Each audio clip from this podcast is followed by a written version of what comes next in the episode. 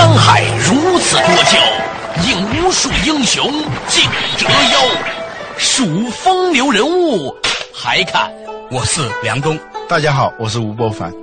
两个男人孕育五年，梁冬、吴伯凡帮你坐着打通经济生活任督二脉，东吴相对论，好戏马上开场。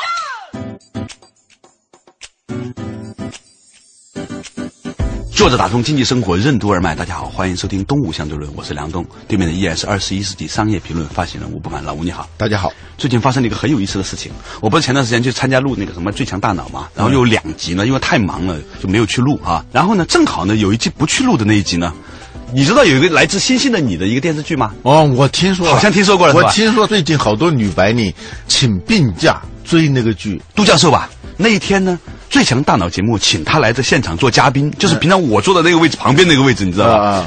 突然在我的身边里面涌出了一百多个女青年，都还可以的，还有点水平的，在我平常认为中等偏上的女青年，你知道吗？突然花痴一样来找我，说要做我的助手。我说为什么你要做我助手？他说就一个事儿，您去录《最强大脑》的时候带上我。我说我得带一百多个人进去。对不起，我正好不去那一集。于是呢，我就在想到底是什么事情令得大家那么疯狂？到哪儿那种引发的那种尖叫？上次周杰伦在旁边的时候就叫了大概三十秒吧，就是那些女青年。据说这次那个都教授在那儿的时候叫了六十九秒，全是各种女白领，你知道吗？大概十年前，我呢主持了很多的大型选美，大概两千零三年到零四年，中国稍微有点名的大型选美，有一半可能都是我主持的。嗯，但是呢，由于选美产业、美丽时尚产业的出现。以前是男性比较突出这个问题，就是说你活在媒介世界里面的时候，比如说你一天八个小时，你有四个小时能接触各种媒介，里面呈现的这个女性呢，都还比较漂亮的时候呢，你就会产生一种在心智模式里面的营养失衡，你会觉得这个世界上有一半以上的女人都是漂亮的。对我有一个朋友，有一回很久以前了，一块出国的时候，他突然冒出一句话，让我觉得很刺激。哦，外国人也有丑的，因为他只看外。外国电影嘛，由于我们很多的人是活在媒介世界里面。对，如果有一天我死去，请把我埋在媒介里啊。所以呢，在我们的心智份额里面产生了一种错觉，就是长得好看的是百分之八十，长得一般的都叫丑女，那丑的简直就是可以变成一个故事来讲了。于是呢，我们多多少少呢就会对真实生活当中的旁边的人产生一种不满意。这个情况呢，以前只在男性当中有，现在。自从由于韩剧，对女青年呢，看到的都是不上班、有钱，而且只喜欢你一个。任何你需要的时候可以马上出现的那么样一个男人，你就会在你的心智模式里面产生一种错觉。对，就很多啊，人类神话思维里头有一种就是组装的思维啊。你说我们的龙。啊，最神圣的动物。啊，是组装出来的。它是组装件嘛，是吧？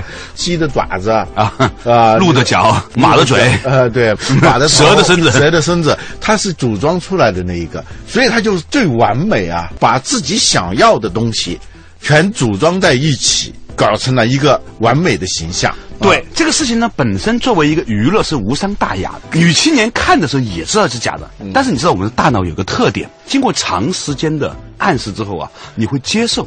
我们以前学传播学的，就是说你反复覆盖、反复覆盖，他就会有意无意的觉得这个东西是熟悉的、认可的了。比如说，为什么广告有用？你可能从来没有买过这个产品，但是呢，这个广告天天在你面前播的时候呢，当有一天你走到这个货架上的时候，你看见这个产品的时候，你就会产生一种我跟他已经见过很多次，我甚至跟他很熟悉的错觉，跟你一毛钱关系都没有。对，但是你买回来了。所谓的媒介化时代给我们带来的最大的不幸福的原因，恰。恰好是因为在我们的心智模式里面创造了太多的美好，以至于和我们现实生活中严重比例不调。嗯，现代的营销它其实是一种制造幻觉，然后逐渐的将幻觉真实化。对呀，或者说这个东西也许存在，但它不属于你，它反复的在你面前晃啊晃啊晃啊，你就觉得。应该是属于你的，包括那些牌子，各种各样的那些名牌，它不停的在你眼前晃的时候，这个世界其实并不属于你的生活世界的。它叫奢侈品嘛，奢侈品就是是很少的时间，用很大的力气，在很小的范围内用的，那叫奢侈品。对，就是说世界的比例是次要的，它在你心智模式里面所占的比例变得越来越主要了。嗯我们现在叫做泛媒介化。嗯以前呢，你可能只回家的时候才看一下电视。嗯，但是现在是随时随刻你是活在媒介里面，不是在微信就是微博，要不然就是走出去在电视屏幕，你已经完全被包围了。你无处可逃的情况之下，你所看到的一切假象。会让你感觉到它是真的，但是你又没有办法真正的获得，于是你产生一种强大的焦虑。这个事情在十多二十年以前是男性对女性的不满，现在这个事情平等了。是女性普遍的对男性不满了，你怎么能没钱呢？你怎么能长这么难看呢？你怎么能够我需要你的时候不在呢？所以那些总是看电影电视剧的女人，她会越来越痛苦，因为她发现在现实生活中完全不可能有这样的男人。《红楼梦》有很多名字吧，对是吧？它一个名字叫石头记，还一个叫风月宝剑。嗯，那个剑就是镜子。这个镜子其实在《红楼梦》里出现过，就是那个贾瑞拿的那个镜子，就是骷髅和王熙凤嘛，让他看骷髅。他非得要看那个反面，看那个王熙凤嘛。嗯，实际上，就媒介在某种程度上，现在他充当了一个那个风月宝鉴的那一面的东西，因为这边不好看嘛。嗯，是吧？贾瑞拿到那个镜子的时候，这边那个吓死了。其实那个骷髅也就是王熙凤的骷髅嘛。对，啊，但是呢，那边好看，看着看着最后就看死了。我们的世界就是我们逐渐被媒介化的世界。而且是粉饰过的那个媒介化的世界。嗯，关键有个很可怕的事情，这个事情现在越来越集中了。比如说吧，我们常常在微信和微博上展现自己，所有在微博和微信上发出来的，甭管是各种智慧的还是生活的，都是各种版本的炫耀，肯定要炫耀你的那个高端大气，哪怕是你的慈悲心，可能也是你真正的智慧的显现。就你某起码是某一面吧或者你想成为你的那一面吧。但是我觉得老吴，你老婆的眼中的吴不凡 和在动物相对里面的吴不凡，一定是一个有落差的。我相信你老婆肯定说：“哎，老吴，你还挺有智慧的。”这句话我老婆也说过我，你知道吧？他不听嘛，啊偶尔听了他觉得还挺好的 不听，偶尔一听还哎，你还讲的挺好的，是吧？一模一样，我们家里面也是这样。那么我们每一个人多多少少都在历经这样一个过程，我们都在用媒介去不断的强化自己好的时候，你会暗示自己也很好。嗯你也会看见别人也很好，但是一去到真实的社会，看见旁边的人，真实的那一个人的时候，你就觉得他很不好。所以员工呢，看到那些优秀的企业家传记多了之后呢，觉得自己老板是笨蛋；老板看着这些优秀公司多了之后呢，就觉得自己员工是笨蛋。老婆看多了这个韩剧之后，觉得老公长得太丑；老公看这个好看的电影多了之后呢，觉得自己老婆长得太丑。这其实已经变成了一种我们所有人都觉得不幸福的一个真正的原因。作者打通经济生活任督二脉，东吴相对论。韩剧对中国女性的婚姻观有什么影响？为什么有越来越多的人无法分清媒介中的世界和真实世界的区别？系统齐备为什么是真实最重要的特点？微信是怎样令人生中占比不大的美好瞬间产生聚集的长尾效应的？什么是有意为之的盲目？欢迎收听《东吴相对论》，本期话题：媒介化的世界。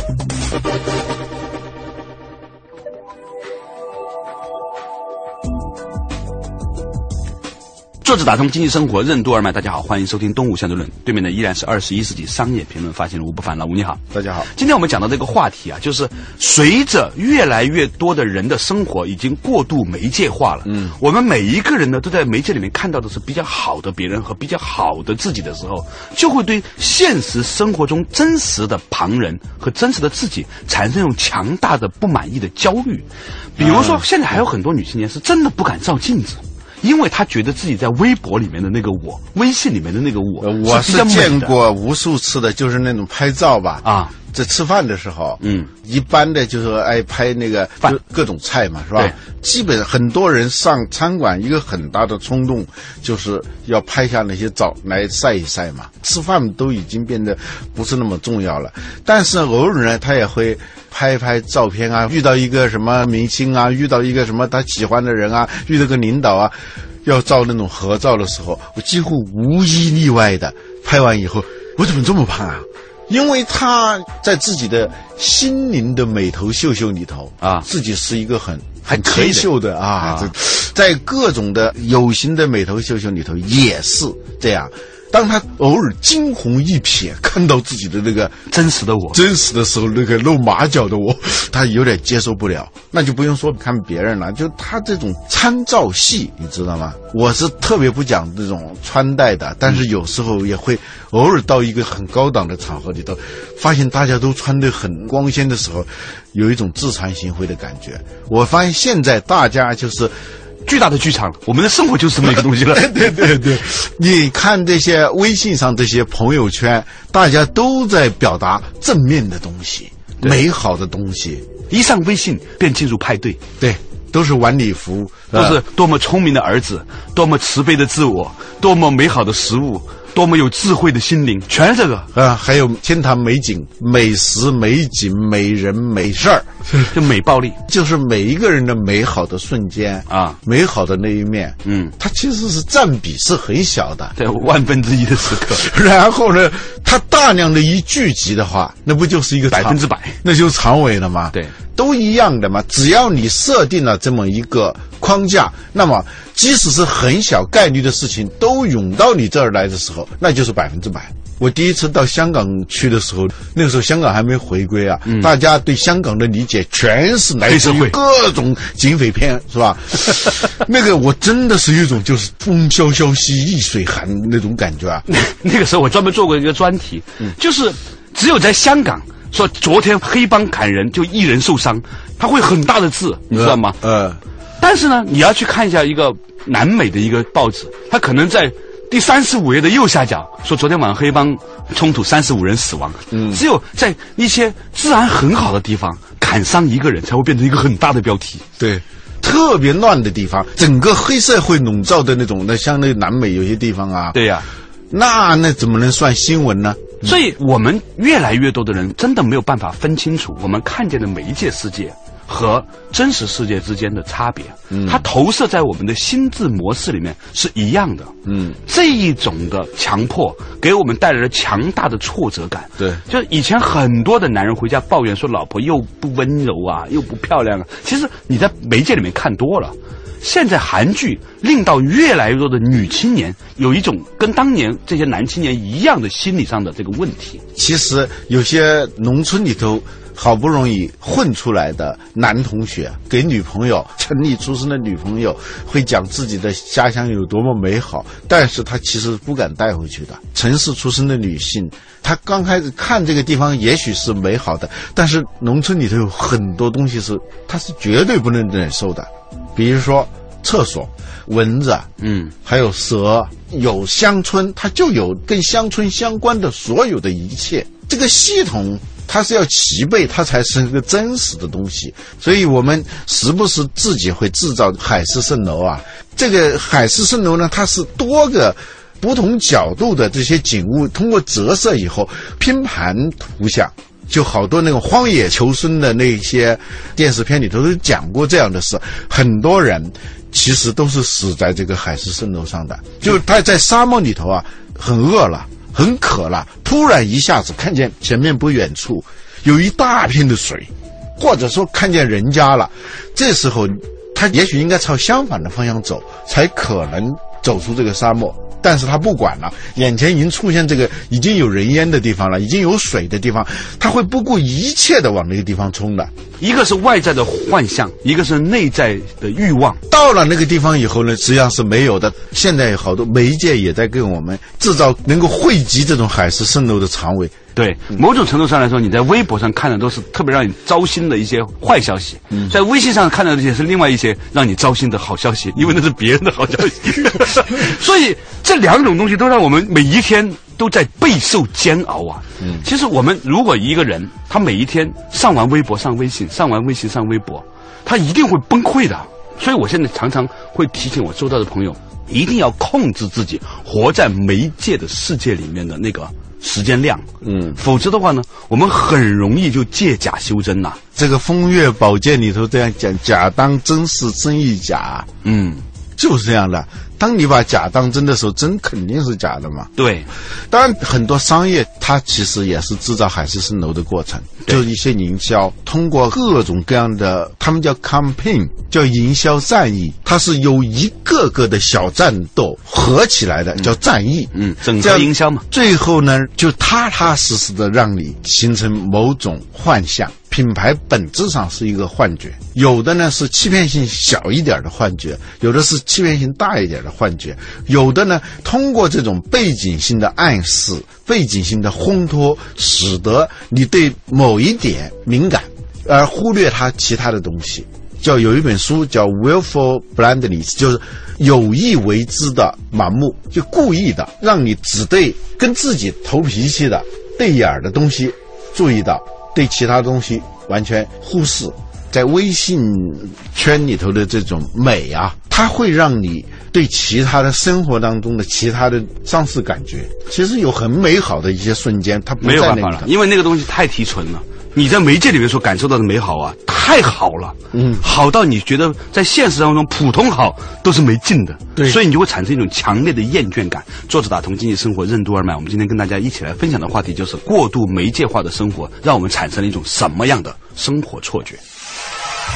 被媒介粉饰过的美好世界，为什么反而容易给人带来挫折感？为什么说以前是世界造就了世界观，而现在是世界观在改变世界？品牌的本质为什么是幻觉？为什么每个人都应该有意识地控制自己生活在媒介世界中的时间？欢迎继续收听《东吴相对论》，本期话题：媒介化的世界。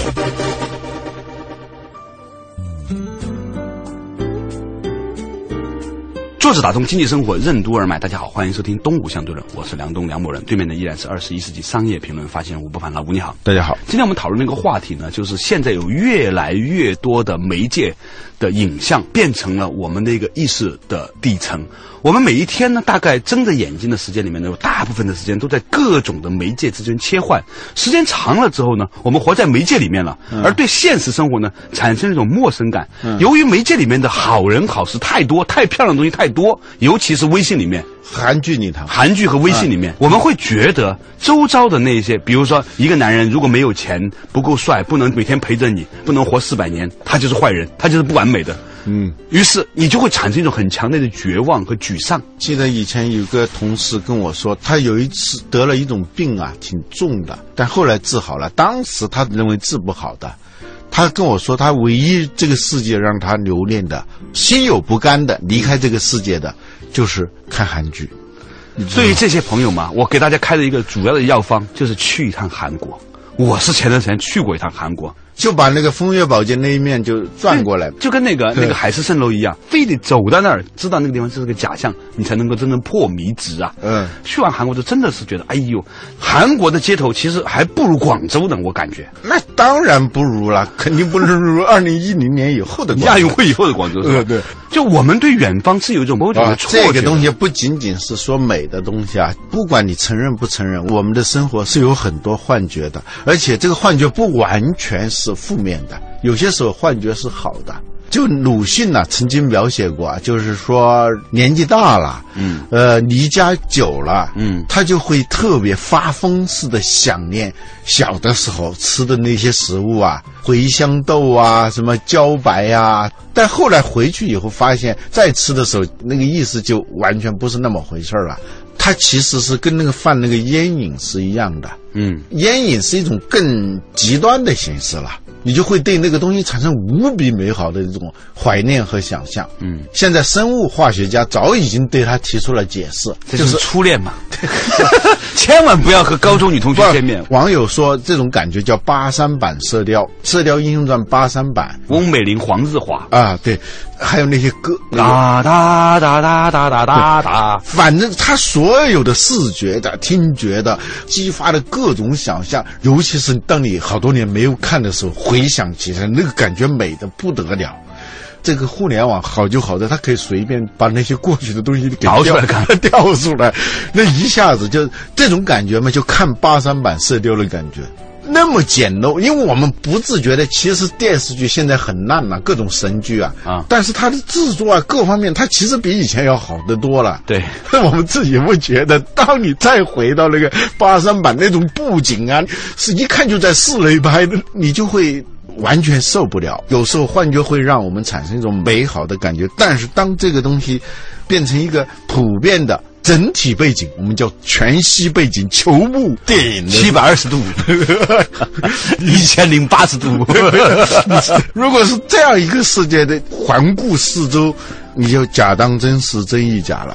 你说是我们的幸运还是我们的不幸，我说不清楚。啊，嗯，前两天我回家的时候，看见我老婆给我儿子在看那个当年的《西游记》。那个《西游记》小时候我们觉得很好看啊，现在看的的确也很粗糙啊。当电视上出现《西游记》，就意味着放假了嘛，就暑假就到了嘛。是是是，问题就在这里了，就是说我们呢还是这样一步步走过来的。嗯，我在想说，我儿子同时在看着现在的各种雷剧和当年的《西游记》。他会产生一种什么样的错乱？你理解吗？它是同时的，当年的那个大闹天宫，现在大闹天宫，他也在看灰太狼、喜羊羊，还有各种美国的特别好的精致的卡通片啊，日本的卡通片，它全集中在一起的时候，它产生那一种的混合效应，我实在没有办法知道他将会长出一个什么样的人格。说不定他会更兼容并蓄啊！啊，你觉得就不会像我们那么焦虑了，是吧？啊，对，兼容并蓄，起码是你看看韩剧之外，你可以看看别的嘛。对，看看各种纪录片，他那个东西啊，有点像鸦片，比如韩剧啊多了以后，所以所以以前是世界改变世界观，现在是世界观在改编世界。嗯，然后呢，重新变成一个影像，再次反哺给我们。于是我们就完全活在一通混乱里面了，你都不知道什么是真的是假的。所以呢，今天我们和大家讨论的话题呢，就是什么叫绝？就是我们每一个人都活在假象当中，甚至我们也是生活里面的演员。我们在用我们表达出来的美好，给旁边人形成各种的压力。在这样的一个情况之下，我们每一个人都要有一种真正的媒介意识。我们知道那个东西，它只不过是媒介的幻象。当我们对我们周遭的男朋友要要求都教授那个样子的时候，你心里面要有一个清醒的声音告诉自己，那个是一个变态的要求。当我们要求我们身边的所有的女性都长得跟林志玲一样的时候，那也是一个变态的要求。所以有一天我打开高德地图，前面往左转，那个林志玲来的时候呢，哇，这往左弯啊，哇，我顿时就感觉到。志玲姐姐已经完全的进入了我们的生活，幸好我们跟她接触过，我们知道林志玲也不是永远那样说话的。好了，感谢大家收听今天的《东武相对论》，下一期同一时间再见。本节目由二十一世纪传媒制作出品。